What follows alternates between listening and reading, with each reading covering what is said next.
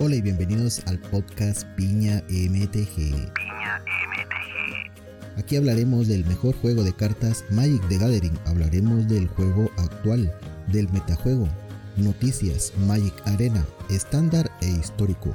Soy Alejandro y me puedes llamar Piña. Y seré tu anfitrión en esta sesión. A jugar. Tierra Bass. Hola y bienvenidos al episodio número 2 del canal de Piña MTG aquí en el podcast. Pues yo soy Piña y estaré con ustedes en esta sesión. Estaremos hablando de algunas curiosidades que ha pasado en el arena. También estaremos hablando de lo que pasó el pasado jueves, como ustedes ya saben. Las actualizaciones que hubieron por las nuevas cartas que nos proporcionaron para el formato histórico. También estaremos hablando un poquito de eso. Casualidades, se podría decir así, o una acción forzada por los eh, personeros de Wizard. Que ya desde hace unos meses eh, Wizard ha estado publicando mazos de la arena. Y para estar dentro de esta lista que ellos publican, el mazo debe ganar al menos 6 partidas seguidas, en un rango platino o superior, ya sea diamante o mítico. Esto suena fácil a primera vista, ¿no? Pero algunas listas increíblemente malas o poco efectivas, deberíamos decirlo así, o poco sinérgicas, terminan publicándose cada vez en estas listas. Esto nos lleva a una especulación de que si es un error del sistema, que permite que se publiquen mazos que en realidad pues no ganaron 6 partidas seguidas. Para la mayoría de jugadores ya experimentados o jugadores habituales así como tú o como yo, o si ya eres un jugador experimentado, pues te darás cuenta de que la idea que Wizard publique eh, lo que quiera, pues ya se ha hecho bastante costumbre. Para hacer que el metajuego parezca un poco más divertido de lo que realmente es. O habrá, como decimos aquí en Guatemala, gato encerrado. Pues ya desde hace unas semanas, mientras veíamos eh, estas publicaciones de listas desde la arena, se encontró un mazo un poquito extraño o realmente extraño en el área construido y al mejor de tres alrededor de Ashok Sculptor of Fate o Ashok Artista de Temores o mejor conocido como el Walker Deck de Ashok. ¿Qué hace este Walker? Tiene un coste de 6, uno negro, uno azul y cuatro genéricos, para que entre con cuatro contadores de lealtad y tiene sus tres opciones. O sea que es un Walker Dimir. En el más 2, robamos una carta y cada jugador muele dos cartas. Una habilidad pues un poquito buena. El menos 5 ponemos en el campo de batalla bajo tu control, o sea, bajo nuestro control, la carta de criatura objetivo de un cementerio. Esa es bastante buena. Pero si él entra con cuatro contadores, no la podemos hacer en lo más ingresa al campo de batalla. Tendríamos que sumarle y después quitarle. Y la definitiva, como se conoce, o la ultimate del Walker es menos 11. Ganas el control de todas las criaturas que controla el oponente objetivo. Pues como se pueden dar cuenta, las habilidades son bastante buenas, pero su coste es bastante caro para un Walker. Como bien saben, la mayoría de Walker buenos son de coste 3, 4 y los mejores son de coste 3, que son la mayoría de los que han sido baneados ya en temporadas anteriores. Ya uno de coste 6 ya no es tan viable o jugable, pero la baraja eh, desea jugar tanto Ashok que incluso hasta lleva el Ashok Forerunner o Heraldo de Ashok como un tutor, que lo que hace es que cuando entra a campo de batalla pues va a buscar a este Walker.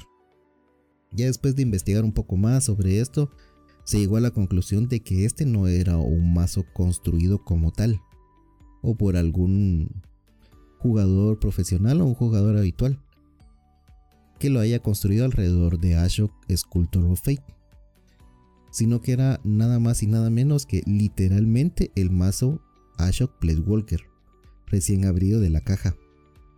¿Qué nos hace pensar esto? Que al parecer alguien compró la baraja de Ashok Walker en físico, en papel, en su cajita, que viene con un código para obtener esta baraja en el Magic Arena.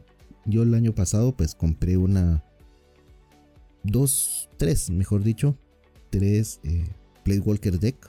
Estaba el de Ahani, teníamos el de Chandra y estaba el de el negro, ¿cómo es que se llama este Walker? Yo creo que hasta se me olvidó. Pero vamos al hecho de que cuando uno los abre, vienen todas las cartitas, viene nuestro comandante, como se puede decir así, porque no es uno de Commander, sino que es un Walker deck que va basado en el Walker. Y pues trae su código que uno lo ingresa a la arena y le da automáticamente las cartas que vienen en el mazo. Es una copia fiel del mazo en físico. Entonces, eso fue lo que hicieron con este, con este con este Ashok Sculptor of Fate. Copiaron el código y pues el arena les dio el mazo. Lo curioso es que como les comentaba, es un mazo que ganó 6 partidas o más en nivel alto de Ranked al mejor de 3. Eso es lo que a veces se pone uno a pensar como un mazo tan fuera del metajuego que no son tan sinérgicos o tan buenos pueden ganar tantas partidas ahora como está el metajuego. Y no solo decidió jugar el mazo directamente la persona que lo subió, sino que también de alguna manera pues logró encadenar todas esas seis victorias seguidas al mejor de tres con este mazo y ese mazo no lleva banquillo. Es algo impactante o impresionante. Bueno, no estaré un 100% seguro. O será eh, algo como decimos, habrá un gato encerrado por aquí. Porque puede ser de que Wizard esté forzando de que nosotros pensemos o analicemos, tal vez no nosotros, sino que los jugadores que empiezan, los jugadores lobatos, como se conocen, pues piensen o crean o vean de que al comprarse un mazo de estos físico y, e ingresan el código a la arena, pues va a ser un mazo bastante competitivo. Y la verdad es de que tal vez pueda ser que sí juegue una, dos, tres partidas. Pero después se darán cuenta de que el mazo no es tan bueno como ellos pensaban. Entonces como que los personeros de Wizard están como que forzando cosas o como todos sabemos para que haya un poco más de movimiento de lo que es el producto en físico y que lo puedan incluir ya al, al juego digital. Eso es lo que nos hace pensar de que lo que están haciendo es forzar a que las personas o los jugadores lobatos nuevos pues compren todos esos productos y los ingresen a la arena como una opción para seguir jugando sus mazos. Pero nosotros ya los viejitos los que ya conocemos un poco el juego sabemos qué mazos pueden ser viables y qué mazos no. Entonces es algo que les quería comentar, que es, me entra la, curiosidad de saber qué es lo que ustedes piensan, qué pensarán de eso, sobre lo que se ha estado hablando o rumorando en las redes sociales de eso, de los Walker Deck, si son metamente casual o habrá alguno por ahí que sea competitivo o alguna carta de ellas que pueda entrar en un mazo competitivo como está ahora pues el, el actual estándar. Entre otras cosas, el, hablando de, de lo que ha estado sucediendo en el Magic Arena, el pasado jueves salió la actualización de Magic Arena para sumar cartas al formato histórico. Estoy hablando pues de Antologías 4, que no es más que un grupo de cartas que Wizard suma cada tiempo o cada cierto tiempo al formato histórico para que haya más pool de cartas y sea un poco más parecido o se vaya asimilando bastante al Magic en físico. Pero he visto que la comunidad magiquera y en redes sociales de Magic, no solo de en Facebook, no solo en Twitter, sino que en algunas otras, se ha visto que este tema de lo que están hablando es de la antologías, está la 4 que acaba de salir. Y al parecer pues no hay una conformidad entre los jugadores que se han visto, pues digámoslo en primer lugar, cartas de expansiones como lo fue Amonkhet y Kaladesh que están apareciendo también en esta recopilación de antologías 4. Y la pregunta de todos o la que nos hacemos todos es ¿por qué no las incluyeron en la remasterización de estos dos sets? Ya que están en el arena. Eso es en primer lugar, pero ¿por qué será? Porque quiere que gastemos nuestro oro o nuestras gemas en comprarnos la antología 4. Como lo he comentado en mi canal de YouTube, por si se quieren pasar, vamos a hacer un poco de spam. Si quieren pasar ahí al canal de YouTube, es Piña MTG, lo buscan así como tal, y pues ahí les va a aparecer el, el canal de, de YouTube. Y en los directos lo he comentado que Antologías 4 no es más que una poca recopilación de cartas comunes y poco comunes que a mi parecer o mi, mi opinión muy personal no deberían de gastarse pues los 25 mil de oro o los 4 mil de gemas porque no todas van a ser jugadas o no todas las van a utilizar. También pues hablaremos de alguna de ellas ahorita a continuación de cuáles pueden ser las que son buenas para pues podríamos decir eh, craftearlas con los comodines o cuáles no. Así que pues nos vamos a tomar un ratito ahorita de tiempo para ver cuáles van a ser esa y seguir hablando eh, de esta antologías histórica número 4 que regresamos en un momento.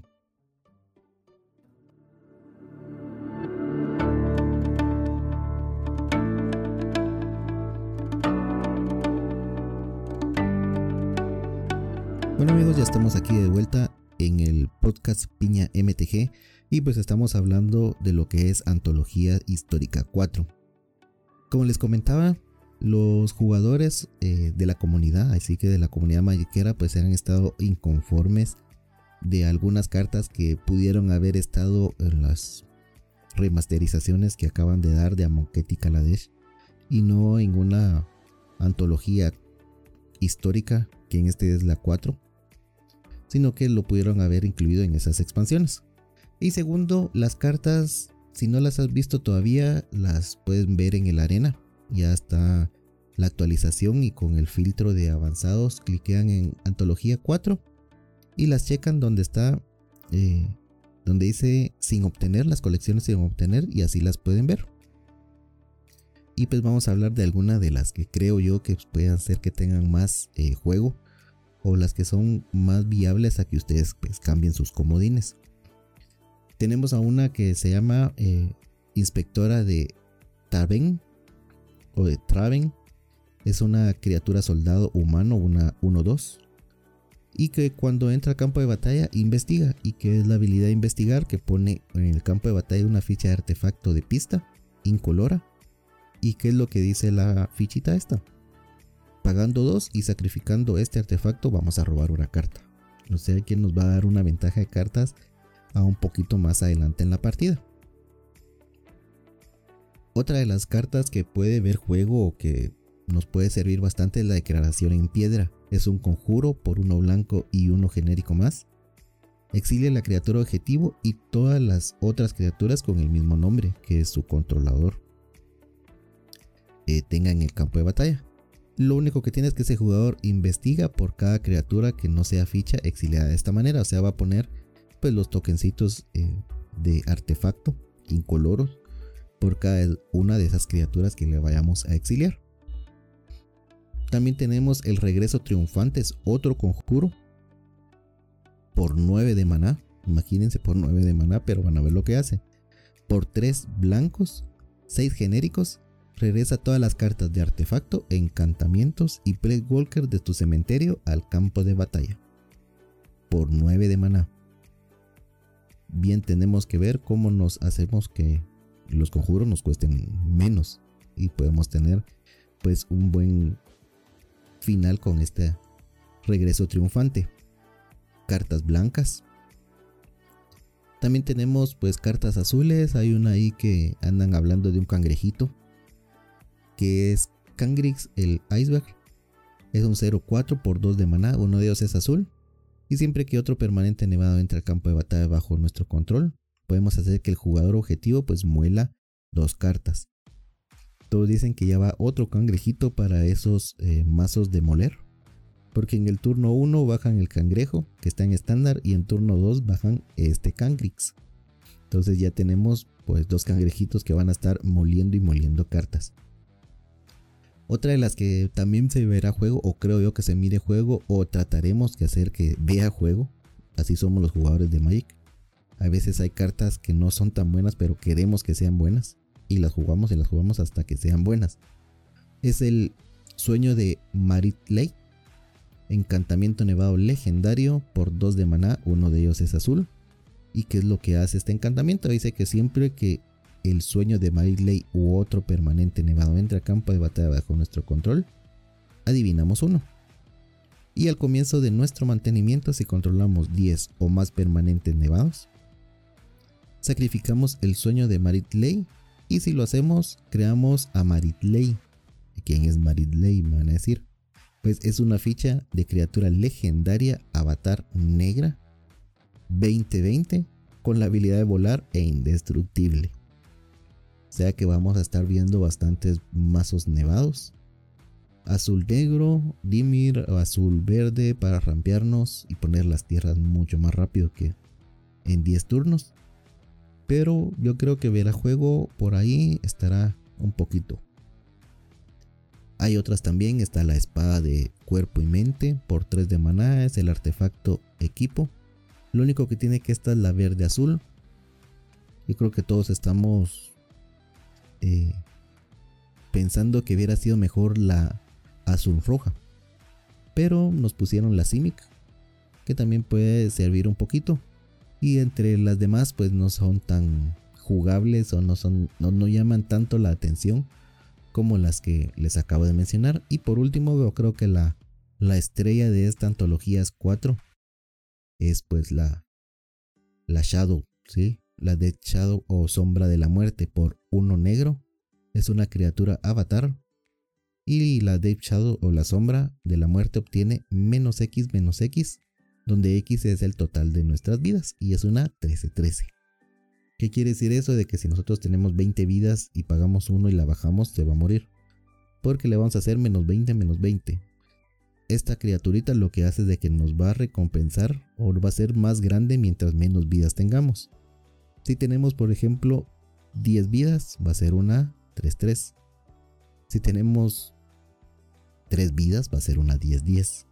Entonces, va por ahí el, la sinergia de estos mazos, o como se conocen los mazos suicida. La, la Suicide Black, como se conocía en Modem. Entonces, esta ya es la que ayuda a que esa sinergia, pues, ya sea viable.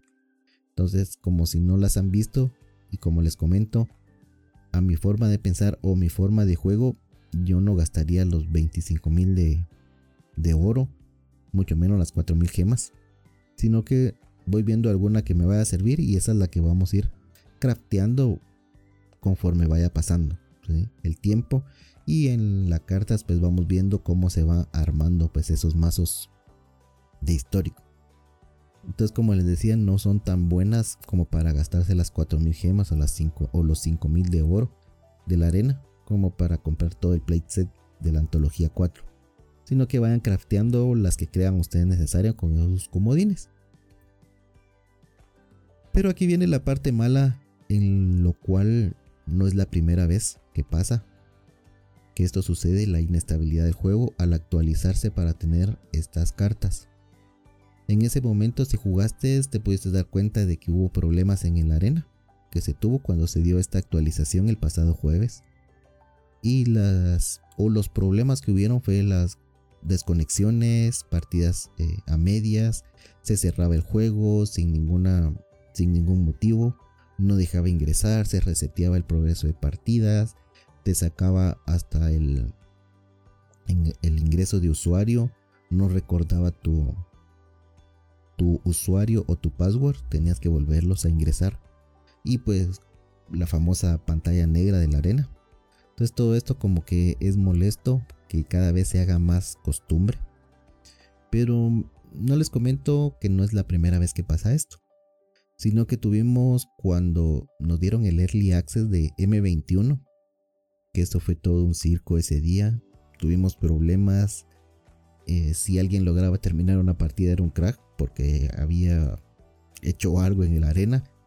La mayoría de jugadores no terminaban una partida. Imagínense eso en un acceso anticipado donde la mayor cantidad de jugadores casual estaban pues viendo a, a su streamer favorito, a su eh, jugador favorito, jugar las cartas antes que, que ellos y tener ese acceso anticipado como creador de contenido pues era es algo bonito como jugador de Mike poder jugar las cartas antes que muchas personas, muchos jugadores y poder hacer mazos y tener las sinergias que vienen, ver cómo viene ya el metajuego, cómo va a influir las cartas en el metajuego. Pues eso es una es algo que he agradecido durante bastantes veces que me han dado el acceso anticipado. A Wizard se lo agradezco también. Pero eh, ese día, exactamente ese día del acceso anticipado de M21, los servidores estuvieron malísimos se caían los servidores, se bloqueaban partidas, se bugueaban las partidas, no se podía jugar en tu idioma, sino que tenías que pasarlo al inglés. Si lo ponías en español se trababa el juego. Entonces ya se está como que se está volviendo costumbre cada vez que los de Wizard hacen una actualización de ingresar cartas o nuevas cartas. Y ahora después de varias semanas sin problemas, pues regresa el fantasma de Wizard a la arena y no deja jugar a los amantes del cartón mágico con estas actualizaciones. No sé qué piensan ustedes de que qué debería hacer Wizard o nosotros como jugadores cada vez que haya una actualización. No jugar ese día o hacerles ver a Wizard muchas veces o bastantes jugadores hacerles ver esos pequeñitos errores. Es cierto, se está volviendo costumbre todo esto, pero eso sí, no solo es de hablar de las cosas que, que tienen por mejorar, ¿sí? O sí. Sino que también pues la postura que tuvieron ellos eh, en los días siguientes o al siguiente día. O podríamos decirlo así, la pronta acción que tuvieron. Bueno, pronta entre comillas. Que fue ir arreglando esos problemas en ese mismo día y al día siguiente. Porque en el día viernes todavía habían problemas de inestabilidad en el juego costaba a veces ganar partidas. Ese día no, no estuve en Ranked por el mismo hecho del miedo de perder niveles, por el hecho de perder partidas. Y cositas que, que pasan, ¿no? Y pues ahora ya podemos jugar eh, tranquilamente. Bueno, no tan tranquilos porque el shuffle está roto. O no sé qué dicen ustedes, pero hay veces de que jugamos con 7 tierras en la mano y a veces jugamos con 7 hechizos y ni una sola tierra. Entonces como que está un poquito roto la arena, ¿no? Pero eso es lo que les quería comentar en este podcast número 2 el día de hoy. Para mí ha sido un gusto estar platicando con ustedes aquí en esta sesión. Eh, lo espero hacer la próxima dentro de 8 días para que sea una semanal, una sesión semanal. Así que para mí fue un gusto que hayan escuchado aquí, que hayan estado un ratito conmigo pasando aquí el tiempo, eh, viendo las curiosidades que pasan en la arena, los problemas que hubieron, las nuevas cartas que nos trae Wizard con esta Antologías 4. Y no nos queda nada más que esperar ya que vienen nuevas expansiones, como siempre. Ya se acerca Street Haven, a ver qué nos traen, a ver cómo va a influir en el metajuego estas cartas. Yo creo que Vamos a ver bonitas cartas, alguna que otra rota siempre van a ver. Y si no, pues los jugadores se encargan de que alguna carta se ponga rota.